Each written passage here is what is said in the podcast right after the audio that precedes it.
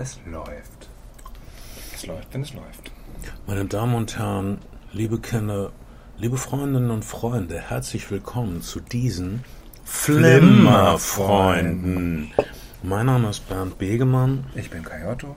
Wir machen die Notlagen-Flimmerfreunde, die Flimmerfreunde unter Kriegsbedingungen, die äh, Flimmerfreunde aus der Krise, aus dem Herzen der Rezession, sprich ohne Ben Shadow. Wir haben einen Human Brain Drain zu beklagen. Mhm. Ben Shadow ist wieder irgendwo, macht irgendein Projekt in irgendeinem dunklen, muffigen, moosigen Studio und lässt euch aber herzlich grüßen. Er findet seine Musikkarriere wichtiger als euch. Ich hoffe, ihr hört das und äh, merkt die Verstimmung in meiner Seele. Ähm, nun, äh, wir vermissen Ben, wir hoffen, er kommt bald zurück. Äh, aber es hat uns letztes Mal so gut gefallen. Äh, hier auf mit, dem Balkon. Hier auf dem Balkon, äh, Stelling, Eidelstedt, genau an der Grenze zwischen zwei wichtigen Hamburger Stadtteilen zu sitzen. Ähm, wir zwei wichtigen Filmkommentatoren sitzen uns auch gegenüber. Und äh, all das äh, hat uns irgendwie elektrisiert und wir wollten mehr davon. Und wenn ihr es mit uns teilen mögt, würde uns das so, so glücklich machen.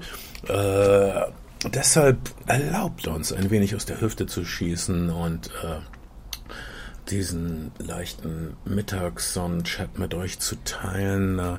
Wir wollten reden über Apocalypse Now, die neue Version, die jetzt in die Kinos gekommen der ist. Final Cut.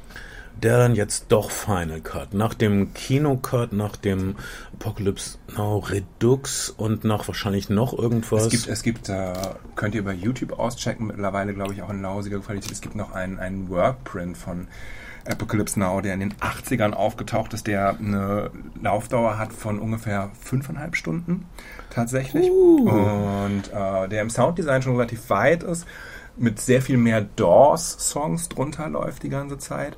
Und es gibt so ein paar Kleinigkeiten, die ich aber eigentlich ganz bemerkenswert finde. Zum Beispiel läuft ja Satisfaction auf dem Boot. Mhm. Ähm, und im, im, äh, im, im Workprint äh, oder in der Arbeitsfassung läuft die Otis Redding Version versus im finalen Film läuft die Stones Version. Ich weiß nicht, ob es, also es mhm. macht natürlich auch für einen für einen ähm, jungen Schwarzen in der Zeit ungleich mehr Sinn, die Otis Redding Version statt die Stones Version zu hören. Mhm. Vielleicht war es eine rechte Frage, vielleicht war es eine, ich weiß nicht was Frage. Ich würde Lawrence Fishburne lieber ja, der Teenager Lawrence Fishburne, das ist der Typ, der Matrix zwischen der blauen und der roten Pille wählen ließ. Genau. Ist in Apocalypse Now. Als 14-Jähriger. Äh, wir dürfen nicht vergessen, Kai, es gibt vielleicht Leute, die kennen Apocalypse Now oh. nicht, weil es ein alter Film ist. Er ist von 1978. Das ist vielen Leuten zu lange her. Er, er geht zurück auf ein Buch, das äh, Joseph Conrad zur Jahrhundertwende des letzten Jahrhunderts. Das ist noch viel länger her. äh, verfasst hat, das äh, seine Ereignisse als Handlungsreisender im Kongo äh, den Kongo-Fluss aufwärts fahren wiedergibt. Ähm, der Buch damals belgisch beherrscht war, äh, mhm. Belgiens König zu der Zeit einer der brutal, brutalsten Kolonialherren mhm. überhaupt. Und äh, dieses Buch allerdings, Herz der Finsternis, wird jetzt natürlich auch weltanschaulich angezweifelt. Äh, es werden ihm rassistische Tendenzen vorgeworfen. Joseph Conrad würde die äh, Afrikaner in dem Buch äh, nicht wie Menschen behandeln, sondern wie Geister und wie Erscheinungen. Mhm. Äh, worauf ich sagen würde, dass in dieser Novelle sind so ziemlich alle Menschen wie Geister, Geister und Erscheinungen behandelt. Ja. Das ist sein Gefühl, das er hatte. Und das er ist was, was er erlebt hatte, dass er an einen Ort kommt, wo die Grenze zwischen Leben und Tod aufgehoben ja. zu sein scheint, wo die Gesetze der Zivilisation außer, äh, äh, ausgehebelt wurden und äh, wo ein Menschenleben nichts wert ist. Äh, der Film kopiert die Handlung von Herz ein der Stück, Finsternis. Ein Stück weit, genau. Ähm, die, äh, das, ist, das, ist, eine einfache, schöne Abenteuerhandlung. Ähm, ganz kurz, die vielleicht zur, zur Genese des Films, weil die an sich auch schon bemerkenswert ist. Orson Welles hat in den, in den, vier, in den späten 30er Jahren einen, einen Radioplay, ein Hörspiel, würde man heutzutage modern sagen, darüber gemacht und wollte eigentlich vor Citizen Kane äh, Herz der Finsternis verfilmt. Es gibt Fotos von Orson Welles, wo er neben Modellen von Setbauten bereits steht und hat den Stoff dann aber nicht in den Griff bekommen und hat dann als quasi zweite Wahl Citizen Kane gemacht. Es gibt dann eine, eine Fernsehverfilmung von 1958, aber ähm, Francis Ford Coppola, als er in den späten 60ern erste Erfolge gefeiert hat, hat vorher Exploitation-Filme gemacht, er hat ein Musical gemacht, er war dann in äh, äh, in Cannes mit einem kleinen Film und hat einen Film gemacht namens The Rain People. Das war so sein erster erfolgreicher, selbstproduzierter Film, den Warner vertrieben hat. Hat dann Gefallen an dem Stoff gegangen und ist zu dem Autoren äh, John Milius gegangen und hat gesagt, hör mal John, Orson Welles hat den Stoff nicht in den Griff gekriegt. Ich hoffe, du kriegst den in den Griff. Und John Milius hat es natürlich als, als Challenge of a Lifetime gesehen. Und eigentlich wollte, wollte, wollte äh, Francis Ford Coppola zu der Zeit nur produzieren und hat. Äh, es gab, äh, ich glaube, es gibt kaum eine verrücktere Entstehungsgeschichte oder mhm. eine, eine erhellendere Entstehungsgeschichte, was das sogenannte New Hollywood betrifft, was jetzt schon wieder das Old Old Hollywood betrifft. Mhm. Ich meine, wenn du bei Netflix klickst, Klassiker, dann sind das Filme von 2006 oder so. Und, und ich, ich glaube, niemand guckt Schwarz-Weiß-Filme im 4 zu 3 Format äh, technisch gesehen ist äh, Apocalypse Now natürlich ein Kriegsfilm, weil er während ja. des Vietnamkrieges spielt, aber ja. er ist auch ein Drogenfilm, er ist ein Hippiefilm, er ist ein Tripfilm, äh, er ist ein impressionistischer das, Film. Ja. Und äh, auch äh, ein Kommentar zu der Zeit und er ist auch ein Zeugnis von Francis Coppola, der versucht, irgendwas Bedeutendes zu sagen und das äh, manchmal nicht ganz in den Griff kriegt, aber dann doch die Kurve kriegt. Also ja. Es ist ein, der Film war ein Wagnis von vorne bis hinten. Der, der, äh, die ursprüngliche tatsächlich, um das noch kurz abzuschließen, die ursprüngliche Idee ist gewesen tatsächlich, der Vietnamkrieg läuft noch. Damals George Lucas mit fünf Schauspielern und einem Kameramann und einem Tonmann zwischen den Fronten dokumentarisch drehen zu lassen auf 16 Millimeter. Und ähm, Warner Brothers war dem Projekt erst nicht abgeneigt. Äh, George Lucas hat die Entwicklung schon relativ weit vorangetrieben aufgrund des John Milius Buches, auf Grundlage dessen. Aber es ist natürlich der totale Wahnsinn. Die wären halt über Minenfelder gelaufen. Äh, Warner Brothers hat es dann nicht abgelehnt, weil das menschliche Risiko zu hoch gewesen wäre, sondern weil es 1969 politisch für das Studio nicht zu verantworten gewesen wäre, einen solchen Film in den Kontroversen um den Vietnamkrieg herauszubringen. Es war zu früh für einen Vietnamfilm und äh, es gab Vietnam-Filme vor Apocalypse Now, äh, allerdings mehr so kleinere Filme. Charlie Mopik zum Beispiel ein interessantes Beispiel für mhm. äh, Lost Footage oder Found Footage Filme. Also eine, ich glaube, dieser Film Charlie Mopik erzählt die Geschichte einer versprengten Einheit, die aufgerieben wird äh, mit, ähm, naja, Found Footage, was ja. ihr von Blair Witch kennt und was aber, es gibt einen Vietnam-Film mit Found Footage, der ist genau wie Blair Witch, nur interessanter. Es gibt, es gibt natürlich auch noch uh, The Green Berets von John Wayne. ja. Der politisch, mh, mm, sagen wir mal so, recht eindeutig zuordnerbar ist mit ähm, Leutnant Zulu von Star Trek als äh, jemand, der den Amerikanern erklärt, wieso sie auf gar keinen Fall abziehen dürfen aus Vietnam. Uh, Danke, Mr. Zulu. Uh, und, und es gibt aus den 70ern auch fantastische namens Angels, in dem eine, in dem Hells Angels äh, rekrutiert werden, um äh, Kriegs amerikanische Kriegsgefangene mit Motorrädern, die sie mit Raketenwerfern ausstatten. Genau, Leute, das, das ist praktisch wie Rambo 2, nur lustiger. Der Pitch war wahrscheinlich, hey, wir haben Easy Rider, wir ja, haben... Äh, wir, na, wir haben Raketen. Was kann schiefgehen? Außer für Charlie. Um, ähm, anyway, genau. Es gibt eine, äh, hinterher gab es dann noch eine Menge Vietnam-Filme, aber äh, es gab nie wieder einen Vietnam-Film oder eigentlich auch nie wieder einen Film wie Apocalypse Now. Ich habe meine, eine meiner ersten Erinnerungen an Vietnam-Filme ist, ist, tatsächlich so äh, frühes Kinder, Kinderalter Platoon. Platoon hat damals dazu geführt, dass an meinen Kiosken so äh, Hefte, so eine Heftserie über den Vietnamkrieg auslag. Es gab damals noch dieses äh, Buch zum Film, also es, ein Roman wurde nach dem Film geschrieben, nicht ein, ein Film wurde auf Grundlage eines Romans geschrieben das, äh, das war ein popkulturelles Phänomen von einer erstaunlichen Haltbarkeit und sehr präsent auf jeden Fall in meiner Kindheitserinnerung. Ja, und Platoon natürlich erzählte die typische Oliver Stone-Geschichte von Demokraten gegen Republikaner.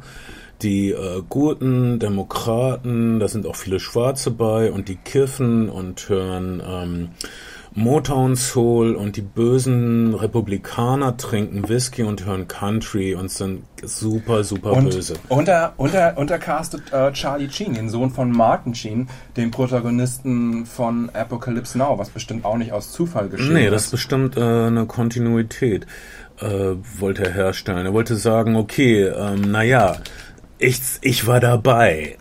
Ich war in Country. Ich war tief im Shit. Ich weiß, wie es wirklich war. Und, und, äh, er will also, ähm, also Platoon ist bestimmt die Idee, Apocalypse Now vom Kopf auf die Füße zu stellen. Also, äh, lass uns aber nicht zu sehr sorgen Okay. um die ganzen anderen Filme. Lass, Lass uns uns sorgen, lass uns sorgen, sorgen um den jungen Francis Coppola, der dann, dem mal also irgendwie die Produktion für die Füße fällt, der irgendwie so Der- ein Budget zum Starten hat und Naja. der sein Zeug Man muss zusammenpackt sagen, ja, Entschuldigung. und in den Dschungel der Philippinen aufbricht. Also man muss sagen, Francis Ford Coppola war zu der Zeit schon der, also äh, der erste wirkliche Blockbuster eigentlich noch vor Jaws und vor, vor Star Wars. Einfach im Marketing ist The Godfather gewesen. Er hat danach einen eigenen kleinen persönlichen Film namens äh, The Conversation gemacht.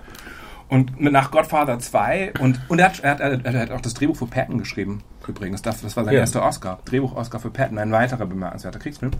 Ähm, für den übrigens auch dokumentarische Szenen verwendet wurden. Weißt du, wer die dokumentarischen Szenen in, in Patton gedreht hat im Zweiten Weltkrieg? George Lucas? Russ Meyer. Russ Meyer. Russ, Russ Meyer war Kameramann der Army und die dokumentarischen Szenen, die in Patton verwendet worden sind, Russ Meyer Szenen. Anyway. Äh, Das ist mir jetzt zu viel Nörderei. Ich, ich, ich, ich, will das Nein, Menschliche okay, rausarbeiten. Okay, aber, aber George, Jo- äh, äh, Francis Ford Coppola ist also äh, im Regiehimmel angekommen. Seine Filme sind hochlukrativ und er will für seine eigene Firma Zootropa eine große Eigenproduktion wagen. Er hat dann noch diesen Stoff in der Schublade. George Lucas hat den schon ein bisschen entwickelt und er braucht, so glaubt er zumindest, 13 Millionen Dollar, um diesen Film zu machen. Nimmt auch noch eine, eine äh, wie sagt man, einen Lohn, einen, eine Hypothek. Hypothek auf sein Haus auf und fährt mit einer ziemlich großen Crew in die Philippinen. Und alles geht schief. Es gibt ähm, Der- Regenbrüche. Die Philippinen sind natürlich eine Diktatur. Herr und Frau Marcos, Marcos, genau. sind gerade dabei, irgendwelche Aufstände schon Der, zu der erste unterdrücken. Hauptdarsteller heißt Harvey Keitel. Sie drehen eine Woche mit Harvey Keitel und Francis Ford Coppola Harvey, merkt, Harvey, komm mal her. wir müssen, wir müssen reden. So, das ist der erste Hauptdarsteller und es wird, es wird dann Martin Sheen. Martin Sheen ist mm, nicht in der besten körperlichen Verfassung Er seines Lebens. kriegt einen Er Herzanfall. raucht, er raucht zu der Zeit drei Schachteln am Tag und trinkt auch nicht weniger, kriegt einen Herzinfarkt, bringt die, bringt die, äh, bringt die Produktion zum Erliegen. Ähm, und ähm, allerdings sieht er verdammt gut aus in der Rolle und ähm, er ist wirklich besoffen bei der legendären Eröffnungsszene. Zu Äh, also The End von, von Dawes. Irgendwie der, der berühmte impressionistische Anfang von Apocalypse Now, wenn wir, wir sehen, wie ein Dschungelstück in Napalm aufgeht, wir sehen, wie die Hubschrauber Rotorenblätter überblenden, den Deckenventilator Ja. eines runtergekommenen Hotels, wo Charlie Sheen völlig fertig ist, völlig äh, zerrüttet von seinem letzten Auftrag besoffen. Er schlägt gegen den Spiegel, vor dem er gepost hat. Er schlägt seine Hand blutig, echtes Blut, echter Take. Äh, er rollt über das Bett. Ähm, äh, er ist im Arsch. Er kriegt den Auftrag, äh, Major Kurtz, aka Marlon Brando, außer Gefecht zu setzen, der so eine Art ähm, eigenen Staat gegründet hat. Er, er, er hat so eine Art Trip Charlie Manson Staat gegründet, mitten im Dschungel und die Army kann das nicht dulden, dass einer ihrer hochdekoriertesten Offiziere ähm, auf einmal sich selbst zum Fürsten erklärt. Marlon Brando zu der Zeit auch schon ein weltbekanntes Produktionsrisiko. Äh, Francis Ford Coppola hat Brando schon gegen die Produktion bei The Godfather durchgedrückt. Eigentlich hätte Ernest Borgnine die Rolle spielen sollen. Ähm, dann gab es Screen Tests. Marlon Brando war aber auch da schon hoch unzuverlässig, ist nicht zu Drehs erschienen. Die Ansage für Apocalypse Now war drei Wochen Marlon Brando pro Woche eine Million Dollar. Mm, Und er bringt sich selber wieder in Form. Was er nicht getan hat. Was er nicht- er ist noch viel, viel fetter Er war, geworden. kam noch viel fetter an den Set, was super ungünstig war, weil die, weil Major Kurtz sollte eigentlich so ein super drahtiger Superkrieger sein, wie John Milius, der Drehbuchautor, wenn ihr euch erinnert, sich das erträumt hat. Denn was John Milius eigentlich wollte, er wollte ein äh, sein Ideal äh, verwirklichen mit diesem Film oder darstellen, nämlich ein Ideal, was wir in unserem Kulturkreis kaum kennen, das Ideal des Kriegerphilosophen. Ähm, am Ende, äh, tut mir leid, dass ich ein bisschen springe jetzt in der Zeit, sehen wir Charlie Sheen. Ich meine, äh, spoilern kann man diesen Film, glaube ich, nicht wirklich. Nee. Also er erfüllt seinen Auftrag, äh, er tötet Marlon Brando und dann ver ver verlässt er das äh, Gebäude, in dem Marlon Brando gehaust hat. Und in der einen Seite hat er die blutige Machete, mit der Marlon Brando getötet hat. Und in der anderen Hand hat er das Buch, mit dem was der Marlon Brando Charakter aufgeschrieben hat. Das ist John Milius. Das ist John mhm. Milius Ideal, der Kriegerphilosoph, der die Machete führen kann, der töten kann, aber der auch unglaublich tiefe Gedanken hat. Und also, dann kommt Francis Coppola. Äh, Charlie Sheen lässt die Machete fallen und nur noch das Buch über und geht mit dem Buch in der Hand durch die Menge der, die, die eigentlich zwiegespalten ist. Soll sie den Typen töten, die einen Boss getötet hat? Hm, nein, sie verbeugen sich. Das ist Francis Coppolas Ideal. Das ist das, äh, Ideal eines liberalen Hippies im Grunde. Also, das Buch, äh, der Intellektualismus wird dazu führen, dass wir hier aus allem rauskommen. Wir können das Schwert ablegen und dann können wir hier entkommen. Äh, Ganz kurz und die Leute an Bord holen, äh, wortwörtlich, die vielleicht nicht wissen, worum es bei Apocalypse Now geht. Martin Sheen bekommt also eine kleine Crew an die Hand und muss mit dem Boot den Fluss hoch zu äh, zu Colonel, äh, Colonel Ich glaube, das hatte ich schon gesagt. Ne? Oh, ich hatte das mit der Crew nicht gesagt. Ja, okay. Er hat eine super Crew und das ist auch eine Abenteuergeschichte. Mhm. Im Grunde eine abenteuerliche Reise durch ein äh, gefährliches Land, den Fluss hoch und es gibt Tiger und Pfeile. Und, und Playboy Bunnies. Äh, ja, aber in der neuen Version äh, gibt es keinen Sex mit Playboy Bunnies. Die, die gab es in Redux und in Redux. ein Glück, weil das war genau der Abschnitt, der wo, wo alles geklemmt hat, fand ich. Also äh, übrigens, äh, das ist sie sie treffen in dieser neuen Version mhm. nach wie vor die französischen Kolonisten, die irgendwie übrig geblieben sind aus der französischen Kolonialzeit, aber der ganz lange Stopp in einem Schlamm äh, ertränkten Zwischenlager, wo einer einen Playboy Bunny tritt, das ist rausgeschnitten, weil das hat den Film nur gestoppt. Ab, äh, ja, äh, eine der Szenen, eine der Szenen, die entstanden ist in einer der vermeintlichen Produktionspausen. Also die sind in die Philippinen, äh, auf die Philippinen geflogen, haben von Diktator Marcus, äh, Marcos Armee Unterstützung bekommen, aber halt auch nur so bedingt, weil die Armee auch zwischendurch immer noch wieder Rebellen bekämpfen musste und dann einfach äh, Soldaten, Helikopter, alles mitten an Drehtagen abgezogen mitten worden ist. Im, mitten im Tick sind die Hubschrauber manchmal weg, weggeflogen. Ah, wir müssen jetzt mal richtig Leute in die Luft jagen und nicht nur zum Spaß. Dann gab es diesen Monsun und äh, diese Playboy-Bunny-Sex-Szene ist äh, während des Monsun gedreht worden, weil die Kulissen wortwörtlich weggeschwemmt worden sind. Man konnte nichts mehr drehen. Der komplette, die komplette Produktion ist zum Erliegen gekommen. Und man, Francis Ford Coppola hat sich über Nacht quasi Szenen ausgedacht. Die nicht gut sind. Die teilweise nicht gut sind. Aber man muss sagen, weit, der Film hat nicht mehr so wahnsinnig viel mit dem John Milius Buch zu tun, sondern Francis Ford Coppola hat... John Milius war super sauer natürlich, weil seine zen-faschistische Vision von einem liberalen Coppola nicht durchgezogen wurde. Ja. Aber er konnte das dann richtig stellen, indem er später Conan gedreht hat und Conan rechnet ab mit den doofen Hippies, die Tulsa Doom folgen. Aber das ist eine andere Geschichte. Absolut.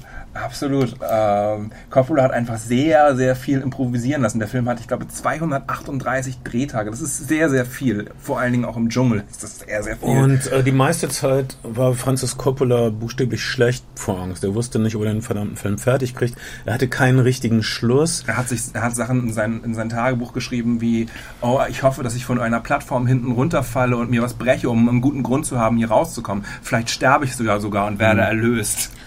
Also er hatte sich wirklich gegeben und äh, die, also die Geschichten um Apocalypse Now rum, also wenn man den Film jetzt sieht, wir, ich habe ihn gesehen auf einer mhm.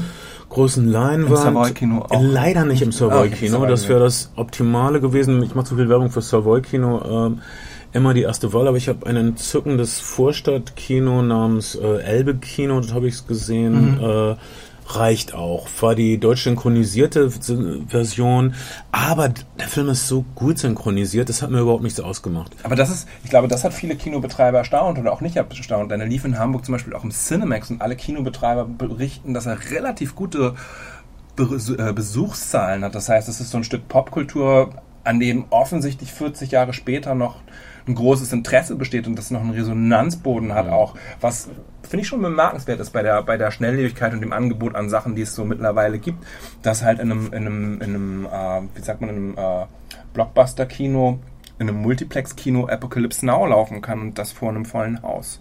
Ja, also die äh, im Grunde, also die Kritikerin Pauline Kael hat äh, mochte Apocalypse Now nicht besonders. Also sie mochte viele, vor allen Dingen die späte Pauline Kael mochte viele Filme nicht. Sie mochte viele gute Filme nicht, die ich echt mag. Und sie, sie hat Apocalypse Now abgetan mit den Worten uh, One Third Bang Bang, Two Thirds Mumble Mumble. naja, aber lass uns mal die Bang Bang, das Bang Bang Drittel gucken. Das erste Drittel, die erste Hälfte des Filmes äh, ist nach wie vor völlig unglaublich großartig. Wenn man das auf einer großen Leinwand mhm. sieht, äh, man kann das zehnmal gucken. Äh, da sind immer noch neue Details. Wahnsinnig viele Dinge passieren gleichzeitig. Du hast wirklich das Gefühl, mit dieser Einheit äh, was völlig Furchtbares, Absurdes, Lustiges, Gefährliches zu tun. Mhm. Ähm, also es ist der berühmte Helikopter Valkyrenritt. Äh, ja, aber auch alles, was danach passiert, ja. wenn, wie, wie sie sich benehmen, wenn sie in einem Dorf sind, wie der äh, wie der, was ist der, der Charakter, der Robert Duval spielt, äh, der, der, der, der, der Kommandant ich dieser Brigade. von Napalm am Morgen. Dieser Kommandant äh, tötet also 100 Dorfbewohner und wird dann ganz sentimental, wenn es um ein einzelnes Kind geht, was er unbedingt retten will. Ähm, das ist brillant. Das gilt auch noch für heute so. Also du kannst ein ganzes Land auslöschen, aber dieses eine Kind muss gerettet werden. Mhm. Ähm, das sind diese, äh, die, diese ganze erste Stunde ist voller kinetischer Energie und voller äh, satirischer Absurditäten, voller Physis. Also, dass das Boot wird ja aus dem Wasser gehoben. Mhm. Also, so völlig unglaubliche Sachen. Wahrscheinlich nach wie vor, dass das Bild, was bei mir am meisten stecken bleibt in der Erinnerung aus dieser ersten Hälfte, äh, der Actionhälfte, der der Wahnsinn des Krieges Hälfte mhm. ist, wie ein Helikopter eine Kuh hochhebt. Also ja. die, die, diese Kuh, die an einem Helikopter hängt. Das ist, das ist, das ist für mich ist das, das Vietnam-Bild. Ja. Ähm, Und wie Robert Duvall dann seine GI surfen schickt. Zwischen, ja. zwischen Raketeneinschlägen. Die nicht wirklich wollen und so, aber hey. Hey, entweder, entweder ihr kämpft da vorne oder ihr geht da hinten surfen. Ja, ist beides nicht so toll. Nee. Ähm, dann äh, der Originalerzähler ist ja Michael Herr, der mhm. das äh, Buch, auf dem das ungefähr basiert, äh, seine Erfahrung als Kriegsjournalist, Dispatches, auf Deutsch ist das an die Hölle verraten. Mhm. Jetzt habe ich nur die deutsche Synchronstimme gehört. Ich, hast du die Originalstimme gehört? Ich habe die Originalstimme gehört. War, war die schön? Kann Journalist die, sprechen? die, die ist super. Die, ja. ist, die, die Originalstimme ist super. Für, für ungefähr fünf Sekunden habe ich gedacht, es wäre Martin Sheen, der es erzählt, was ja Sinn machen würde, mhm. aber dann, äh, dann bin ich auch gewahr geworden, dass es ja Michael Harris, aber der macht es sehr gut, ja. Ich habe mhm. ähm, doch, ich habe also gibt's nichts dran auszusetzen. Ich finde den Film besser, ich fand den Film besser denn je, tighter denn je. Ich fand ihn komplett mhm. äh, lebendig und äh, er hat halt diese äh, diesen diesen Umschwung. Also Joseph Conrads Roman heißt äh, Herz der Finsternis und es ist eine Reise ins Herz der Finsternis mhm. und hier ist es äh, eine Reise in die Unwirklichkeit, eine Reise an den Ort, wo die USA sich selbst verlieren, äh, rückblickend wahrscheinlich durch allem, was, was ich weiß über Geschichte, ist das so, alle, alle Historiker sehen das ja so, dass äh, es wird ein, also jedenfalls ist es die triviale äh, Interpretation der amerikanischen Geschichte, dass Vietnam der Punkt war, wo die USA sich verloren haben. Die Leute, die ein bisschen tiefer in die Materie gehen, würden sagen, es war äh, viel früher Guatemala in den 50ern. Oder der Koreakrieg.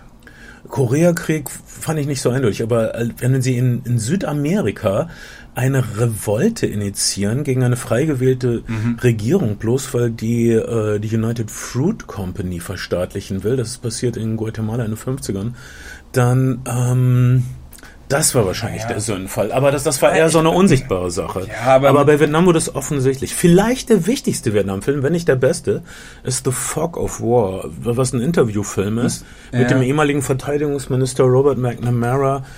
Der Film ist unglaublich, weil Robert McNamara, der damals als der klügste Mann der Welt bezeichnet wurde, in diesem Interviewfilm The Fog of War entschuldigt sich bei den Veteranen und den Opfern äh, und den Hinterbliebenen und den Familien für den Vietnamkrieg und er sagt, es war ein Fehler. Wir haben naja, die Fakten falsch gedeutet. Robert, Robert McNamara hatte halt auch schon in den Se Mitte der 60er ungefähr, also 66 ungefähr, ein Memo verfasst, das gesagt hat, das hier wird ein einziger großer Blutzoll werden und wir kommen hier nicht als Sieger raus. Und das ist, das ist, das in der Ken Burns Doku, die ihr bei Netflix übrigens ja. nachgucken könnt, auch nochmal sehr deutlich herausgestellt Super wird, dass der, Krieg, dass der Krieg eigentlich und für alle, für alle Offiziellen und Führenden schon lange verloren war und dass hier aber einfach noch äh, tonnenweise junge Amerikaner, Amerikaner äh, äh, geopfert worden, auf die Schlachtbank geführt worden mhm. sind von, von der eigenen Regierung. Das macht es, glaube ich, schon tragischer als Revolten in Süd- oder Mittelamerika oder auch äh, Verstaatlichungen des Suezkanals oder ich weiß nicht. Äh, andere Fälle im, im Mittleren oder Nahen Osten, wo die Amerikaner auch ihre Finger drin gehabt haben. Also, also da muss man sagen, da hatten die Hippies recht. Mit Vietnam hatten die Hippies recht. Mit ein paar Sachen, die sie getragen haben und mit ihrer Körperhygiene, ich weiß nicht, aber mit Vietnam hatten die Hippies recht. Also, mh, äh, ich habe einen vietnamesischen Vietnam-Film gesehen, einen Schwarz-Weiß-Film aus den 70ern. Äh, es kommen nicht viele vietnamesische Filme. Äh. Es, ja, es kommt auch in dem Film die vietnamesische Perspektive nicht so richtig zum Tragen. Es gibt eine postkoloniale oder eine koloniale Szene im quasi kolonialen äh, also mit französischen Kolonialisten, aber die, die Stimme der Vietnamesen hat in, in Apocalypse ja. Now auch keiner. Hier, ist, hier sind die Amerikaner noch mit sich selbst beschäftigt zu sehr. Äh, später hat Oliver Stone das versucht richtig zu stellen in Filmen wie Zwischen Himmel und Hölle. Mhm. Aber naja, auch, auch in Platoon sind die Amerikaner so mit sich selbst beschäftigt. Ich glaube, die Schluss. Äh, Im wahrsten Sinne des Wortes mit ihrer Wunden lecken. Ja, die, die, die, die Schlussmoral von Platoon ist, glaube ich, sowas wie. Die, die hat mich wirklich aufgebracht, schon damals, als ich sie im Kino gehört habe. Ich finde die furchtbar. Er meinte, ich rückblickend denke ich, wir haben in Vietnam uns selbst bekämpft. Nein! ihr habt 20 mal so viel Vietnamesen getötet wie selbst Scheiße! Ihr habt, ihr habt, ein, ihr habt das halbe Land vergiftet mit Chemikalien. Hör doch auf! Ja, ja. Ähm, Blödsinn. Und naja, ähm, das fand ich nicht okay von Oliver Stone, aber Oliver Stone, naja. Mhm. Dein vietnamesischer äh, Kriegsfilm, den du gesehen hast. Äh, ja, ist interessant und ernüchternd. Das ist ein Schwarz-Weiß-Film. Ich weiß nicht, wie er heißt. Ich, man sollte Filme nicht erwähnen, wenn man ihren verdammten Titel nicht weiß. Aber äh, der lief natürlich nur im dritten Programm mal spät nachts. Also, ich habe ihn so äh, nach der zehn Minute erwischt. Äh, aus der Perspektive eines Ehepaares, die gleichzeitig ein Kind großziehen, die in äh, so einer Art Sumpfbambushaus leben, mhm. die ab und zu rausziehen und Amerikaner töten. Und dann gab es Schnitte zu der amerikanischen Seite und da war ein Hubschrauberpilot, der motiviert wurde von seinem Kommandanten, der sowas sagte, wenn sie heute ganz viele Vietnamesen töten, kriegen sie ja. Whisky umsonst. Also wie, wie, also wie, wie sich die Vietnamesen so die Amerikaner so vorgestellt haben. Mhm. Und ähm, und er wurde tatsächlich gedreht mit einem erbeuteten amerikanischen Hubschrauber, okay. den sie, wo man dann auch sieht, dass das äh, vietnamesische Piloten sind, die den äh, amerikanischen Hubschrauber fliegen. Bei Apocalypse Now in einigen Einstellungen siehst du auch, dass Kriegsgefangene für holen können. Hätten sie echt mal machen können. Die waren ja noch, die hätten sich gefreut über eine Abwechslung. Wir hätten das Ding aber vielleicht auch nicht wieder gelandet. Ja, so gesehen. Ah. Bei, bei äh, Apocalypse Now sieht man bei einigen Szenen auch, dass die Helikopterpiloten eigentlich Filipinos mhm. sind. Ähm, macht ja nichts. Dafür fliegen sie echt schön und äh, ja, es hat sehr lange gedauert halt, weil man jeden Tag wieder neue Piloten bekommen hat. Die anderen mussten halt irgendwo Rebellen wegbomben. Aber äh, die Sequenz ist auf jeden Fall eine der stärksten Sequenzen eines an starken Sequenzen nicht armen Films. Und jedenfalls während der Drehzeit von Apocalypse Now hat Imelda Markus ihre Schuhsammlung verdoppelt. Oh. Das ist, nein, Fun eine, Fact und Trivia. Die ich mir ausgedacht habe, die aber wahr sein könnte. Hey. Ähm, und äh, das waren unsere unzusammenhängenden Gedanken zu Apocalypse Now. Unserer unmaßgeblichen Meinung nach äh, ein absolut sehenswerter Film äh, und vielleicht eine tolle Erinnerung an alle Leute, die denken, dass Filme mehr tun sollten, als Autos explodieren lassen. Äh, ein, ein Beispiel für künstlerisches Filme machen, was äh, einen gleichzeitig aus dem Sitz reißt. Äh, und und dann noch 40 Jahre später immer noch an den Sitz fesselt zugleich. Klingt, Ja. para klingt paradox, ist aber so. Äh, Apocalypse Now hat keine einfache, leicht zusammenfassende Aussage, außer wenn wir irgendwo, an, wenn wir uns an mörderische Orte begeben, äh, kommen wir, wenn wir überhaupt heile zurückkommen, transformiert zurück auf eine Art, die uns vielleicht selbst nicht gefällt oder mit der wir selbst nicht klarkommen. Das sind, äh, das ist im Grunde auch keine großartige Weisheit, aber niemand sagt es so plastisch wie Francis Coppola mit diesem äh, gesegneten Film, der irgendwie noch geklappt hat und wegen dem Charlie Sheen zum Glück, Äh, Martin, Martin Sheen zum Glück nicht gestorben ist. Das, äh, ja, das ist eine ganz schöne Zusammenfassung. Ähm, ja, vielleicht auch gut, dass er nicht 1969 im Vietnamkrieg äh, passiert ist, sondern dann mit dem Abstand und dass der Film auch, äh, dass zwischendurch noch ein paar Sachen, äh, passieren konnten. Äh, zum Beispiel Aguirre, der Zorn Gottes, habe ich gedacht. Das Ja, ist ja. auch ein Film, auch- auch ein Film, von dem der sich viel abgeholt hat. Genau, äh, aber Agiere des Zorn Gottes.